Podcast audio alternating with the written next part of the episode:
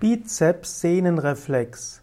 Bizeps-Sehnenreflex ist ein Eigenreflex, der getestet werden kann im Rahmen einer neurologischen Untersuchung. Bizeps-Sehnenreflex ist ein ähnlicher Reflex wie der Patella-Sehnenreflex. Der Bizeps-Sehnenreflex kann ausgelöst werden durch einen kurzen Schlag auf die Bizepssehne. Wenn der Reflex gut funktioniert, dann bewegt sich der Unterarm infolge der Kontraktion des Musculus biceps brachii. Und äh, man kann auch den, den Bizepssehnenreflex äh, untersuchen anhand der über der Sehne liegenden Finger des Untersuchers.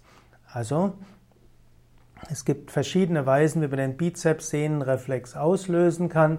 Wenn man feststellen will, ob das Nervensystem eines Patienten funktioniert, dann muss man das nicht als erstes machen mit allen möglichen Apparaten, sondern mit einem kleinen Hämmerchen oder auch mit einem kleinen Stäbchen kann man versuchen, die verschiedenen Reflexe auszulösen und dazu gehört auch der Bizepssehnenreflex.